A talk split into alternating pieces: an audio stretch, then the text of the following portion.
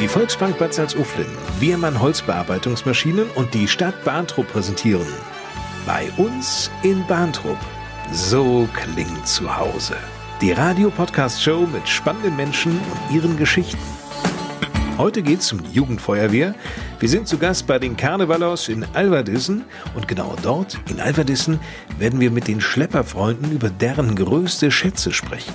Besuchen Gundis Eck in Sonneborn, informieren über die exzellenten Ausbildungsmöglichkeiten bei der Volksbank Bad Salzuflen und stellen die Firma Wehrmann aus Bahntrupp vor, die sich auf die Herstellung und den Vertrieb von Holzbearbeitungsmaschinen spezialisiert hat und diese weltweit verkauft. Mein Name ist Lars Boas. Ich grüße Sie. Hallo zusammen.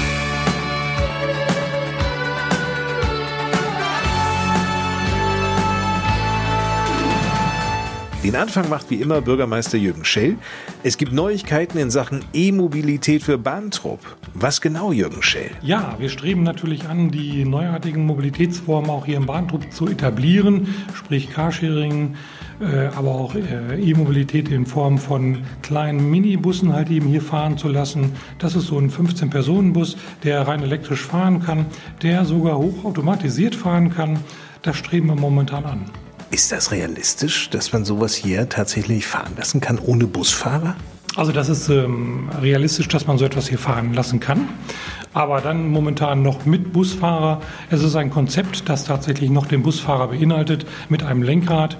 Aber das Pfiffige an diesem Minibus ist, dass dieser dann aufgrund des Busfahrers quasi lernt. Oder er lernt mit dem Busfahrer. Das ist sehr, sehr spannend, was Sie da erzählen. Vor allem aber wäre es ja auch noch eine Idee, die Sie mir mal genannt hatten, dass man diesen Bus irgendwann auch auf die Schiene bringen könnte. Das wäre die Innovation letztendlich, nicht nur straßenmäßig, sondern tatsächlich schienenmäßig. Man müsste die Räder durch einen Radkranz, äh, also schienenfähig machen und da sitzen wir momentan dran und sind in den Gesprächen.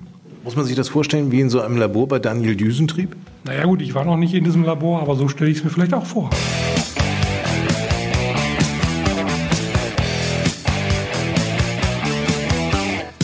Sie sind die jüngsten Mitglieder der Freiwilligen Feuerwehr Bahntrupp, die Mädchen und Jungen der Jugendfeuerwehr. Momentan ist die Jugendfeuerwehr Bahntrupp mit 26 Jugendlichen und äh, sechs Jugendwarten bestückt. Hierin treffen sich die Kinder und Jugendlichen aus Alverdissen, Bahntrupp, Seelbeck, Sommersell und Sonneborn. Aus Sonneborn stammt auch Tim, 15 Jahre alt und für einen Jugendlichen schon gefühlt ganz schön lange in der Feuerwehr. Ich bin seitdem ich zehn bin in der Jugendfeuerwehr. Ich bin auch schon früher mit meinem Großonkel immer zur Feuerwehr gekommen und seitdem bin ich halt auf den Trip, dass ich immer zur Feuerwehr möchte. Und dann bin ich jetzt drinne und es macht halt richtig viel Spaß. Dass Jugendfeuerwehr Spaß macht, das bestätigt auch die 13-jährige Emma aus Bahntrupp. Wir haben ganz viel Spaß immer. Wir haben auch Dienste, wo man ein bisschen was machen muss. Das macht auch viel Spaß und wir machen viele Aktivitäten wie Zeltlager oder Wettkämpfe. Spaß ist ein ganz wichtiger Bestandteil, aber eben nur einer, wie Stadtjugendfeuerwehrwart Marcel Hein erklärt. Jeglicher Dienst ist in irgendeiner Art und Weise darauf ausgelegt, ein bisschen Feuerwehr zu lernen, das möglichst spielerisch auch, aber natürlich haben wir auch Dienste, wo Feuerwehr ganz hinten ist, sondern einfach nur der Spaß im Vordergrund. Sonntag sind wir zum Beispiel äh, in den Heidepark gefahren und haben einen Ausflug gemacht. Sowas äh, machen wir zwischendurch halt auch mal, einfach um die Teamfähigkeit, um das Zusammensein ähm, ein bisschen näher zu bringen. Hier geht es nicht darum, allein sein Ding durchzuziehen. Bei der Feuerwehr geht es vielmehr um den Teamgeist. Darum, auch die anderen zu unterstützen, mitzudenken, nach vorne zu schauen. Dabei können solche Aktionen wie die, an die Emma sich erinnert, durchaus helfen. Wir mussten zum Beispiel mal mit dem Sack zu dritt hüpfen, auch mhm. Teamwork. Die Jugendfeuerwehr ist für alle offen. Wichtig ist, so Marcel Hein. Prinzipiell muss er einfach nur Spaß haben, offen sein, auch äh, offen gegenüber anderen Menschen und teamfähig sein. Das ist, glaube ich, das Wichtigste mit, dass man den anderen auch unterstützt. Für viele, die in der Jugendfeuerwehr aktiv sind, steht jetzt bereits ganz klar fest, dass sie später in der Einsatzabteilung dabei sein möchten. Tim beispielsweise hat da ganz konkrete Pläne. Ja, ich gehe in einem Jahr rüber und bin dann im Übergangsjahr und muss dann noch zwei Jahre zur Jungfeuerwehr gehen. Und danach bin ich fest in der Aktiven und möchte dann den Maschinistenlehrgang machen und halt gerne was hinten an der Pumpe und mehrere Sachen machen. Nochmal das Wichtigste zusammengefasst. Also mit zehn Jahren kann man in die Jugendfeuerwehr eintreten und ab 16 Jahren hat man die Möglichkeit, an dem aktiven Dienst auch mit teilzunehmen. Das heißt, von 16 bis 18 ist man in einem Übergangsjahr und ab 18 Jahren wird man dann in die aktive Wehr übernommen. Und Treffpunkt ist stets? Jeden zweiten Dienstag und ab 18 Uhr bis 20 Uhr. Mehr Infos über die Jugendfeuerwehr im Netz unter www.feuerwehr-bahntrupp.de. Irgendwann machen sich Mitglieder der Jugendfeuerwehr ja nicht nur Gedanken darüber, ob sie ab einem gewissen Alter an die aktive Wehr, sprich in die Einsatzabteilung wechseln sollen, sondern auch, wie es nach der Schule eigentlich weitergeht. Einen Ausbildungsplatz in der Region, also hier bei uns in Lippe zu finden, ist für viele erstrebenswert. Die Volksbank Bad Salzuflen, zu der ja auch die Geschäftsstelle hier in Bahntrupp zählt, bietet Jahr für Jahr jungen Menschen die Chance, eine Ausbildung zur Bankkauffrau oder zum Bankkaufmann zu beginnen. Eine, die es geschafft hat, ist die 21-jährige Larissa Lorenz aus Schieder-Schwalenberg. Mit einem Job bei der Bank hatte sie schon vor Jahren geliebäugelt. Ja, also ich hatte ein Praktikum absolviert, ähm, damals bei der Sparkasse. Danach hatte ich im Rahmen meiner Fachoberschule für Wirtschaft und Verwaltung hatte ich dann ein Jahrespraktikum absolviert, das auch bei der Bank. Und danach war es mir auch klar, die Ausbildung bei einer Bank durchzuführen. Nun musst du nur noch die richtige Bank gefunden werden und das ist für Larissa Lorenz die Volksbank Bad Salzuflen. Ausbildungsleiter ist hier Christian Keller. Er erzählt, worauf er bei Bewerbungen Wert legt. Also wir bekommen ja erst einmal eine schriftliche Bewerbung, die meisten inzwischen auch online über unsere Internetseite direkt. Und da achten wir eigentlich darauf, oder ich hauptsächlich, äh, auf irgendwas Besonderes. Sei es ein besonderer Schreibstil, besondere positive Dinge, die drinstehen, nicht so die Standardbewerbungen. Also bitte keinen Einstiegssatz wie hiermit bewerbe ich mich wählen. Kommt immer noch oft vor. Wenn es dann richtig geschrieben ist, also ohne Fehler, dann ist es auch noch gut, weil das ist inzwischen leider häufig so, dass wir jetzt bis zu 18 Fehler auf jedem Blatt Papier finden, wo leider Schreibfehler, groß, klein und sonst was für Fehler sind. Und das ist ein fetter Minuspunkt für Bewerber. Folgt auf die Bewerbung die Einladung zum Vorstellungsgespräch, ist die erste Klippe schon einmal genommen. Dass einzelne Bewerber durchaus sehr nervös oder angespannt sind, kann Christian Keller als Ausbildungsleiter sehr gut verstehen. Dass jemand nervös ist, ja. Wir sagen aber dann, wir führen diese Gespräche immer zu zweit. Mit einer Kollegin zusammen mache ich das. Dass wir auch nervös sind dass wir uns dann auch erstmal vorstellen als Kollegen in der Bank, als Ausbildungsleiter und äh, dass der Bewerber, die Bewerberin sich erstmal hier im Raum umgucken kann und erstmal zuhören kann, wenn wir uns vorstellen, weil wir wollen uns ja auch bei dem Auszubildenden bewerben. Ich finde, das klingt sehr sympathisch. Bei uns dauert so ein Bewerbungsgespräch zwischen einer Dreiviertelstunde und einer Stunde und danach sehen wir uns eigentlich klar, ob derjenige zu uns passt oder nicht. Die Bewerber werden auch nicht lange im Unklaren gelassen, ob es nun mit dem Ausbildungsplatz geklappt hat. Auf jeden Fall. Es gibt also sofort ein Kurzfeedback dass man ungefähr sagen kann, wie, das, wie wir das Gespräch empfunden haben. Und wenn uns der Bewerber, die Bewerberin sehr gut gefallen hat, gibt es auch sofort die Zusage nach dem Gespräch für einen Ausbildungsvertrag. Wer sich bei der Volksbank Bad Salzuflen bewirbt, sollte sich darüber im Klaren sein, dass es dort eine Kleiderordnung gibt. Es ist immer noch so, ja. Wir tragen tatsächlich immer noch Krawatten bei den Männern und Sakko im Sommer nicht, aber im Winter schon. Bei den Damen ist es etwas lockerer schon, aber mit ähm, Jeans und Flipflops äh, zum Bewerbungsgespräch ist ein No-Go und später beim Arbeiten ebenfalls. Das aber nur am Rande. Zurück zur Ausbildung und zum Beruf der Bankkauffrau bzw. des Bankkaufmanns. Für Larissa Lorenz ist der Reiz, dass es einfach viele Aufgaben gibt. Also es ist ein vielseitiger Beruf. Man kommt in verschiedene Abteilungen rein, ob es interne sind. Natürlich arbeitet man auch viel mit Kunden zusammen, in Geschäftsstellen, im Service, in der Beratung und es macht einfach Spaß. Die Zeit der Ausbildung ist für Larissa Larissa Lorenz nun nach drei Jahren vorbei. Rückblickend sagt sie erleichtert. Also ganz, ganz am Anfang hatte ich ziemlich Respekt vor der mündlichen Prüfung, einfach alleine so ein Beratungsgespräch zu machen. Aber das wird so gut geübt, man wird gut darauf vorbereitet und nachher klappt es dann wirklich ganz einfach. Zu keinem Zeitpunkt fühlte sie sich alleingelassen. Mehr noch, die Volksbank Bad Salzuflen hätte als Arbeitgeber sie in jeder Hinsicht unterstützt. Ja, auch nach der Ausbildung äh, bestehen viele Förderungsmöglichkeiten. Ich wurde gleich ein unbefristetes Arbeitsverhältnis übernommen und jetzt studiere ich auch berufsbegleitend. Das findet dann überwiegend am Wochenende statt, viel auch zu Hause, aber auch das ist sehr gut möglich. Die Volksbank Bad Salzuflen wiederum hat ein großes Interesse daran, dass sich die Auszubildenden in der Bank wohlfühlen und erfolgreich ihre Ausbildung absolvieren. Christian Keller. Also einmal während der Ausbildung geht es ja hauptsächlich erstmal darum, auch bei den Auszubildenden, dass sie ihre Prüfung schaffen.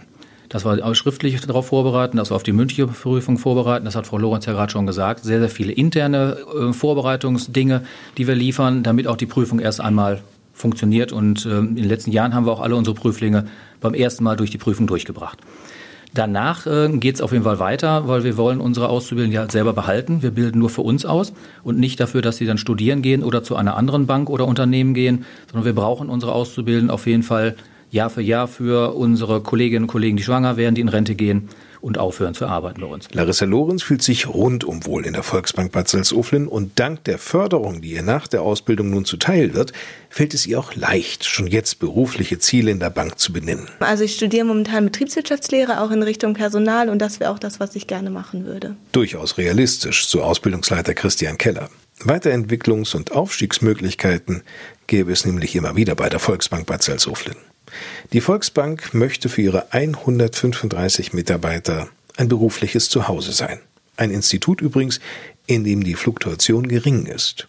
Auch das ist ein Zeichen für das gute Arbeitsklima. Wir bieten zumindest die Möglichkeit, bis zur Rente bei uns zu bleiben. Ob das immer passt und immer funktioniert, hängt natürlich von mehreren Faktoren ab, aber zumindest die Möglichkeit besteht.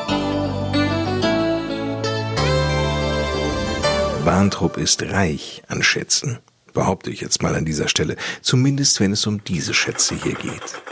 Ob ein Deutz D50 1S aus dem Jahre 63, der 1961 erbaute Fendt Pharma 2, der alte Güldner Baujahr 59, nicht zu vergessen der fast 55 Jahre alte McCormick D439 mit satten 39 PS oder der aus dem Olympiajahr 72 stammende John Deere Trecker. Sie alle sind Schätze der Mitglieder der Alva dieser Schlepperfreunde.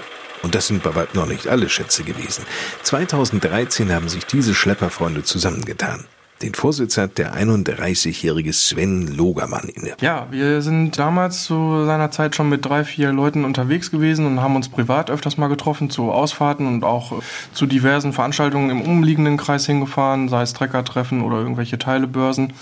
Und äh, naja, irgendwann kamen wir zu dem Entschluss, äh, wir würden gern was Eigenes haben, auch gerade hier in Alverdissen mit unseren Gleichgesinnten. Und dann kam irgendwann die Idee auf, warum nicht einfach mal einen Stammtisch äh, machen, äh, alle Trecker-Interessierten vermeintlichen anschreiben und so eine Interessensgemeinschaft gründen, das müsste doch möglich sein. Und so ist das Ganze ins Rollen gekommen. Von der Resonanz war Sven Logermann positiv überrascht. Wir haben gefühlt, glaube ich, von 20 Leuten 15 Leute da gehabt, die wirklich gekommen sind, weil sie interessiert waren. Und äh, die sind dann auch letztendlich auf dem Papier geblieben und auch heute noch sehr aktiv auf die Zeitschiene gesehen, dass wir letztes Jahr fünfjähriges Jubiläum feiern durften, kann ich heute sagen, nach fünfeinhalb Jahren Bestehen mit 42 Mitgliedern auch ein echtes Bekenntnis. Um es noch einmal zu verdeutlichen, wir reden hier nicht von einer Treckersammlung, sondern von vielen Privatleuten, die sehr Trecker begeistert sind und sich regelmäßig treffen. Also eher eine Interessensgemeinschaft. Deshalb entfällt auch der Mitgliedsbeitrag. Wir sind kein kommerzieller Verein, sondern wir haben bewusst eine Interessengemeinschaft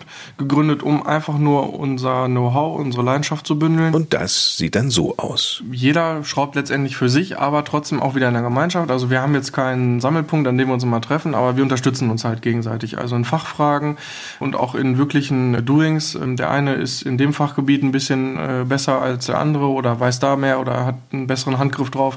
Also wir ergänzen uns durchweg auch auch durch die verschiedenen Berufsgruppen alleine schon sehr gut. Und von daher kann man schon sagen, dass wir gemeinschaftlich in vielen Projekten äh, auch schon unterwegs sind, aber auch jeder in seiner Prämisse für sich. Das genießt auch eines der ältesten Mitglieder dieses Vereins, nämlich der 72-jährige Walter Kern. Kann dann so in der, in der Gruppe mitmachen, das ist, das ist einfach schön. Walter Kern kam einst der Liebe wegen aus Freiburg im Breisgau nach Lippe, wurde hier in Alverdissen sesshaft, fand sein Glück und sein Zuhause, aber bei den Schlepperfreunden so etwas wie eine Heimat. Ja, ich, ich war, haben hier früher, wo wir geheiratet haben, wenn wir hier, äh, haben wir hier Landwirtschaft gehabt und ich war noch normal berufstätig und wir haben halt Trecker gehabt und Schwiegerleute, die dann weg waren, dann haben wir Landwirtschaft aufgehört und ja, Geräte hat man noch gehabt und, und so hat man halt geguckt, wo man irgendwo mit in so einen Trecker, Schlipperfreunde äh, unterkommt. Und das war schön. Ein bisschen Heimat war das einfach. Und wenn es um die Schätze der Albert dieser Schlepperfreunde geht, geraten Walter Kern und Sven Logermann ins Schwärmen. Mal große und mal kleine, verschiedenster Baujahren. Also wir sind auch in dem Sinne markenoffen.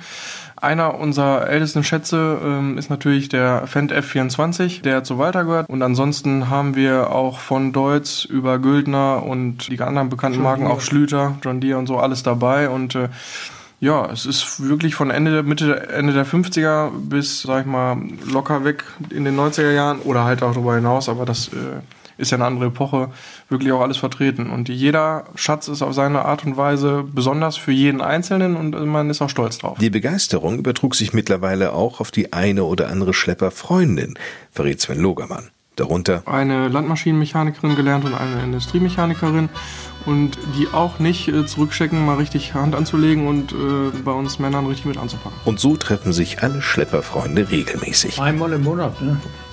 Donnerstag, meistens Donnerstag im alten Bahnhof. Um bei den Schlepperfreunden aufgenommen zu werden, muss niemand einen eigenen Trecker als Voraussetzung mitbringen. Nein, auf keinen Fall. Wir haben auch schon viele Mitglieder, die keine Trecker haben.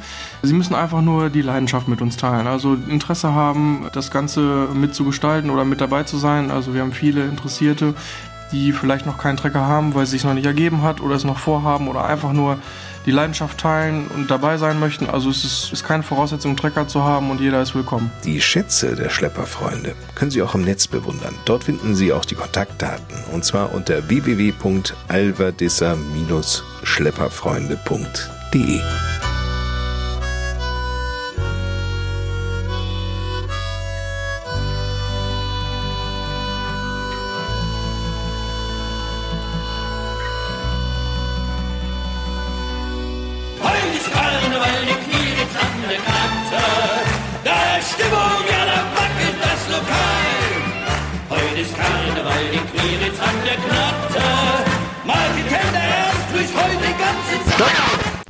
Warum in die Ferne schweifen, wo der nächste Karnevalsverein bereits in der unmittelbaren Nähe zu finden ist? Die Karnevalos aus Alverdissen. Karneval in Alverdissen gibt's bereits seit fast 50 Jahren.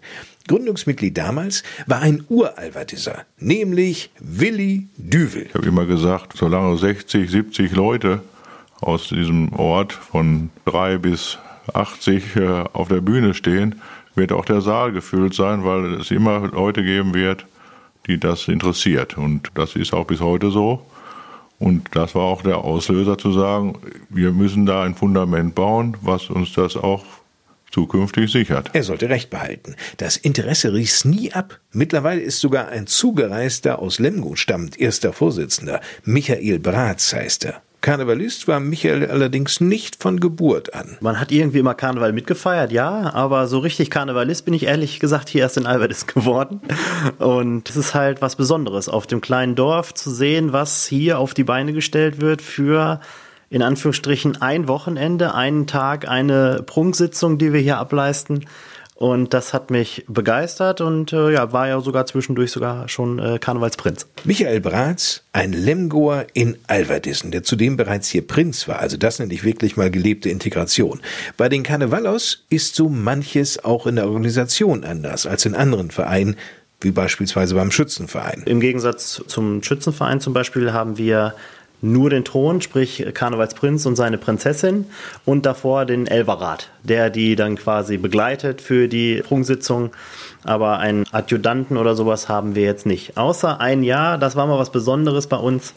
Da gab es einen Dreigestirn mit äh, Jungfrau und Bauer. Höhepunkt eines Karnevalosjahres? An dem Karnevalswochenende, wo im Anschluss dann Rosenmontag ist, an diesem Wochenende findet immer der Karneval in Alversen statt mit einer großen Prunksitzung.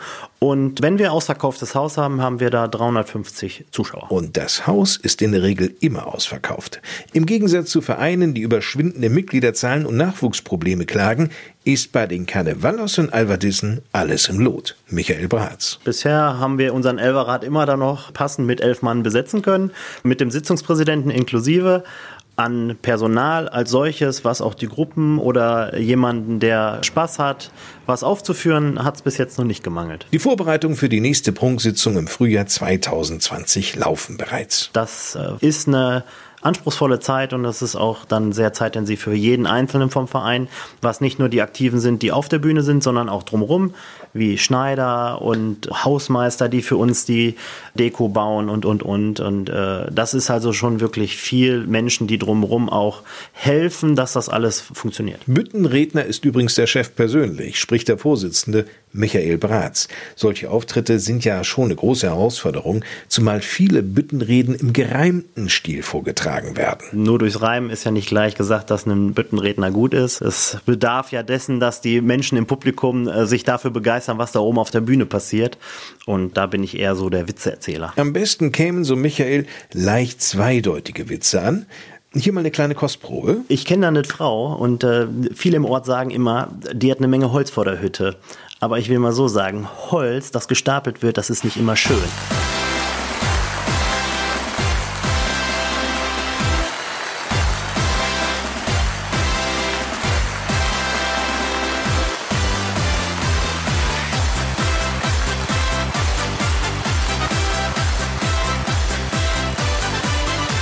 Also alles, wie man sich den Karneval im Rheinland vorstellt, das findet hier bei uns in Alberdissen fast eins zu eins statt. 150 Mitglieder hat der Verein. Gut die Hälfte davon engagiert sich sehr stark bei den Prunksitzungen der Karnevalos. Und einige, die warten noch auf den großen Auftritt, wie Willi Düvel weiß. Allerdings gibt es ja von den Mitgliedern selbst eben das Bestreben, auch in Gruppen dabei zu sein. Wir haben wirklich auch Tanzgruppen, wenn ich mal an den Cancan denke, der immer den Abschluss einen krönenden Abschluss jeder Prunksitzung bildet, wo die jungen Damen dann tolle Tänze aufführen, den Cancan aus Paris. Da gibt es sozusagen schon Warteschleifen, wenn ich das richtig verfolge, wo man wartet, dass jemand ausscheidet, damit man wieder nachrücken kann. Auch das wirklich das tolle Männerballett, was immer wieder fernsehreif hier die Dinge aus dem Hut zaubert, möchte ich fast sagen, obwohl sich das etwas zu leicht anhört aus dem Hut gezaubert ist es nämlich nicht, sondern es ist tatsächlich harte Arbeit von September bis, bis Februar. Und natürlich auch erstmal eine Idee umzusetzen, die man irgendwo aufgreift, vielleicht im Fernsehen oder wo auch immer, die dann so umzusetzen. Also alle Achtung, aber da gibt es tatsächlich auch Menschen, die also unbedingt dabei sein möchten. Also dann viel Spaß bei den Proben. Wir drücken die Daumen und freuen uns jetzt bereits auf die nächste Prunksitzung der Karnevalos.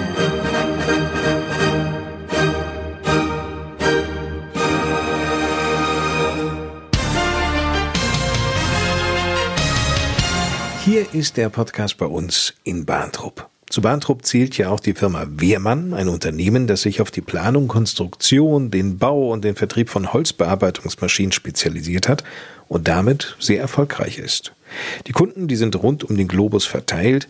Ralf Teubner ist Mitarbeiter im Vertrieb von Wehrmann und erzählt im folgenden Interview zunächst, was wir uns eigentlich ganz genau unter den Maschinen, die von Wehrmann vertrieben werden, vorstellen können. Also das fängt an bei einer kleinen Einzelmaschine. Das kann eine Formatkreissäge sein, das kann ein Abricht- oder Dickenhobel sein. Und das geht über Montagevorrichtungen bis hoch zu kompletten Produktionslinien, die dann eine gestreckte Länge von 100 Meter haben können und aus 20 Einzelmaschinen zusammengestellt werden. Kommt es denn auch schon vor, dass Kunden sich an Sie wenden und sagen, Herr Treubner, das ist ja alles ganz schön, was Sie anbieten, aber unsere Ideen gehen noch viel weiter. Wir haben nämlich das und das vor und dazu suchen wir eine Maschine, aber wir finden diese Maschine gar nicht auf dem Markt. Das ist ja eigentlich unsere ureigenste Aufgabe, deswegen stehen wir morgens auf, nämlich dem Kunden diese Ideen A zu verwirklichen und auch selber unsere Ideen dem Kunden gegenüber kundzutun. Das heißt, in der Regel kommt der Kunde ja nicht zu uns und sagt, wir brauchen die und die Maschine. Das wäre fast so einfach. Der Kunde kommt zu uns mit einer Problemstellung und sagt, ich habe das Problem, ich möchte das und das fertigen. Und er spricht uns an und wir bieten ihm die Lösung, die aus der oder der anderen Maschine dann realisiert werden kann. Stehen Sie häufig unter Zeitdruck oder sagt der Kunde, ich habe das erst so in zwei Jahren vor? Nein, Sie haben eine Idee, Sie möchten etwas haben. Das kann schon mal zwei Jahre gären, aber wenn Sie sich entschlossen haben, es haben zu wollen, dann am besten morgen. Wie wichtig ist denn eigentlich in dem Zusammenhang zu wissen, wie diese Unternehmen, sprich ihre Kunden, wie die aufgestellt sind und auch ticken? Ja, das ist enorm wichtig und äh, deswegen haben wir auch diesen engen Kontakt zu den Kunden und äh, das ist sicherlich eine sehr professionelle Verbindung, die wir zu den Kunden haben, geht aber teilweise schon in den sehr persönlich freundschaftlichen Bereich rein, sodass wir sehr tiefe Einblicke in die Geschehene beim Kunden haben. Ne? Sind Sie eigentlich manches Mal auch wirklich erstaunt, wenn ein Kunde jetzt zu Ihnen kommt und sagt, äh, lieber Herr Teubner, ich habe dieses oder jenes Problem oder diese oder jene Herausforderung, was machen wir denn da? Sie geben das hier im Betrieb weiter und dann wird eine Maschine konstruiert, eine Maschine gebaut, die es so noch gar nicht gab, speziell für die Bedürfnisse dieses Kunden. Also da sprechen Sie ja genau einen sehr, sehr wichtigen Punkt an, den die Firma Wehrmann im Angebot hat. Das sind unsere Sondermaschinen.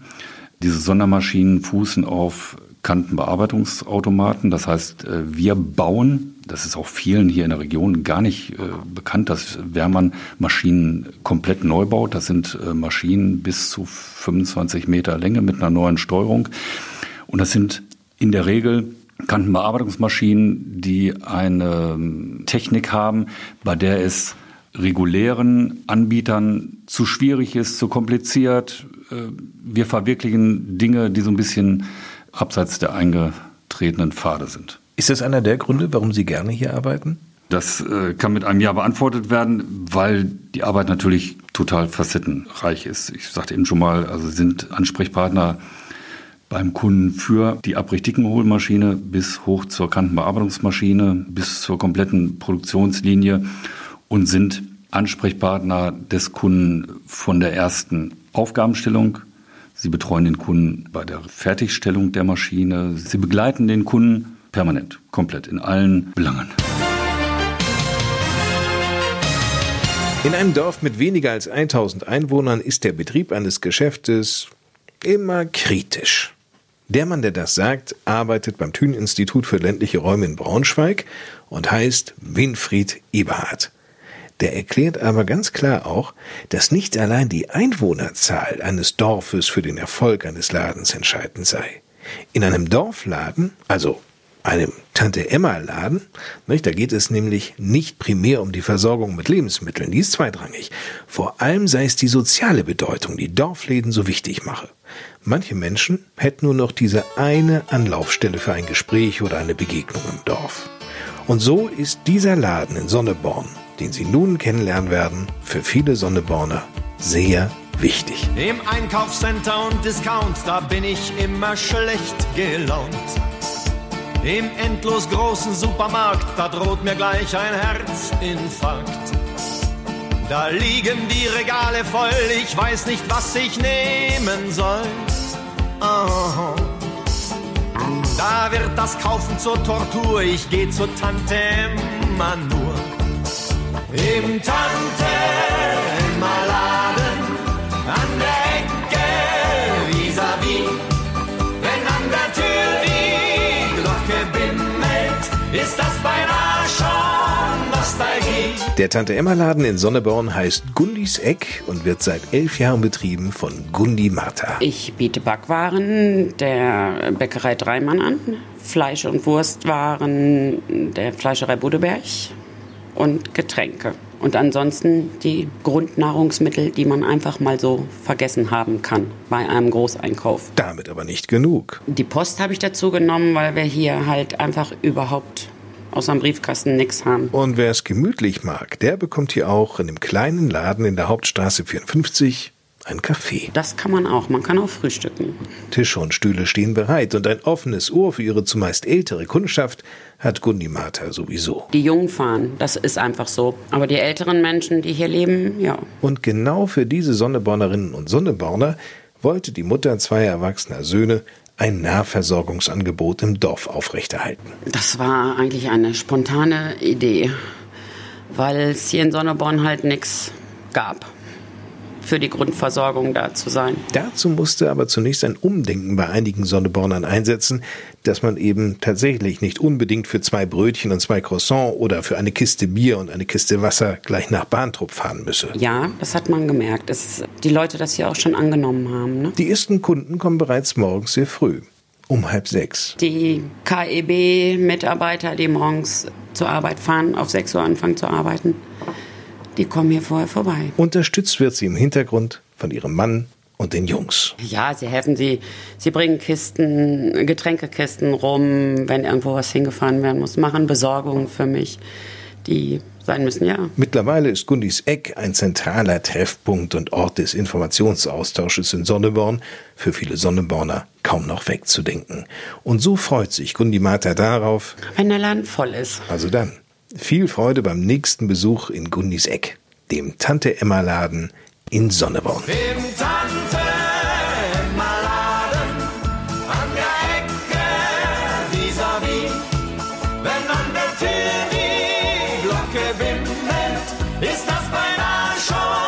Poesie. Tante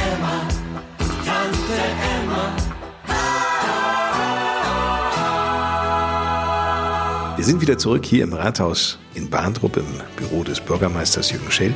Herr Schell, das Beste kommt ja nun immer zum Schluss einer Podcast-Ausgabe.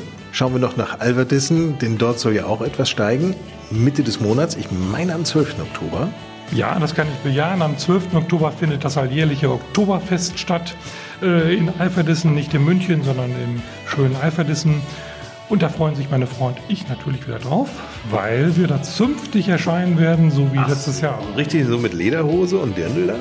Ja, mit Lederhose, mit kurzer Lederhose sogar. Und meine Frau im Dirndl. Hut ab davor, muss ich sagen, es, es war wirklich ein zünftiges Fest und es macht allen viel Spaß. Es gibt auch Leberkäse, glaube ich, und äh, auch dementsprechend Bier. Und abgesehen jetzt vom Oktoberfest in Albertissen, vom Schützenverein, gibt es noch in Bahntrupp sicherlich auch noch das eine oder andere? Ja, es gibt was ganz Besonderes, eine Verköstigung, die Loire und ihre Weine. Ja, etwas ganz Spezielles. Dieses findet am 19. statt um 19.30 Uhr im Kulturschuppen, die Loire und ihre Weine. Ja, dann mal Prost, würde ich mal sagen.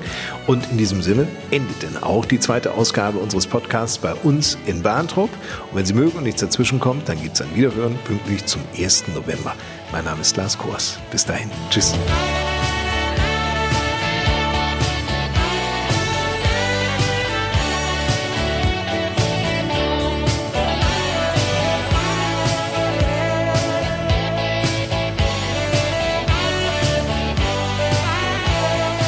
Bei uns in Bahntrup wurde Ihnen präsentiert von der Volksbank Bad Salzuflen, Wehrmann Holzbearbeitungsmaschinen und der Stadt Bahntrup.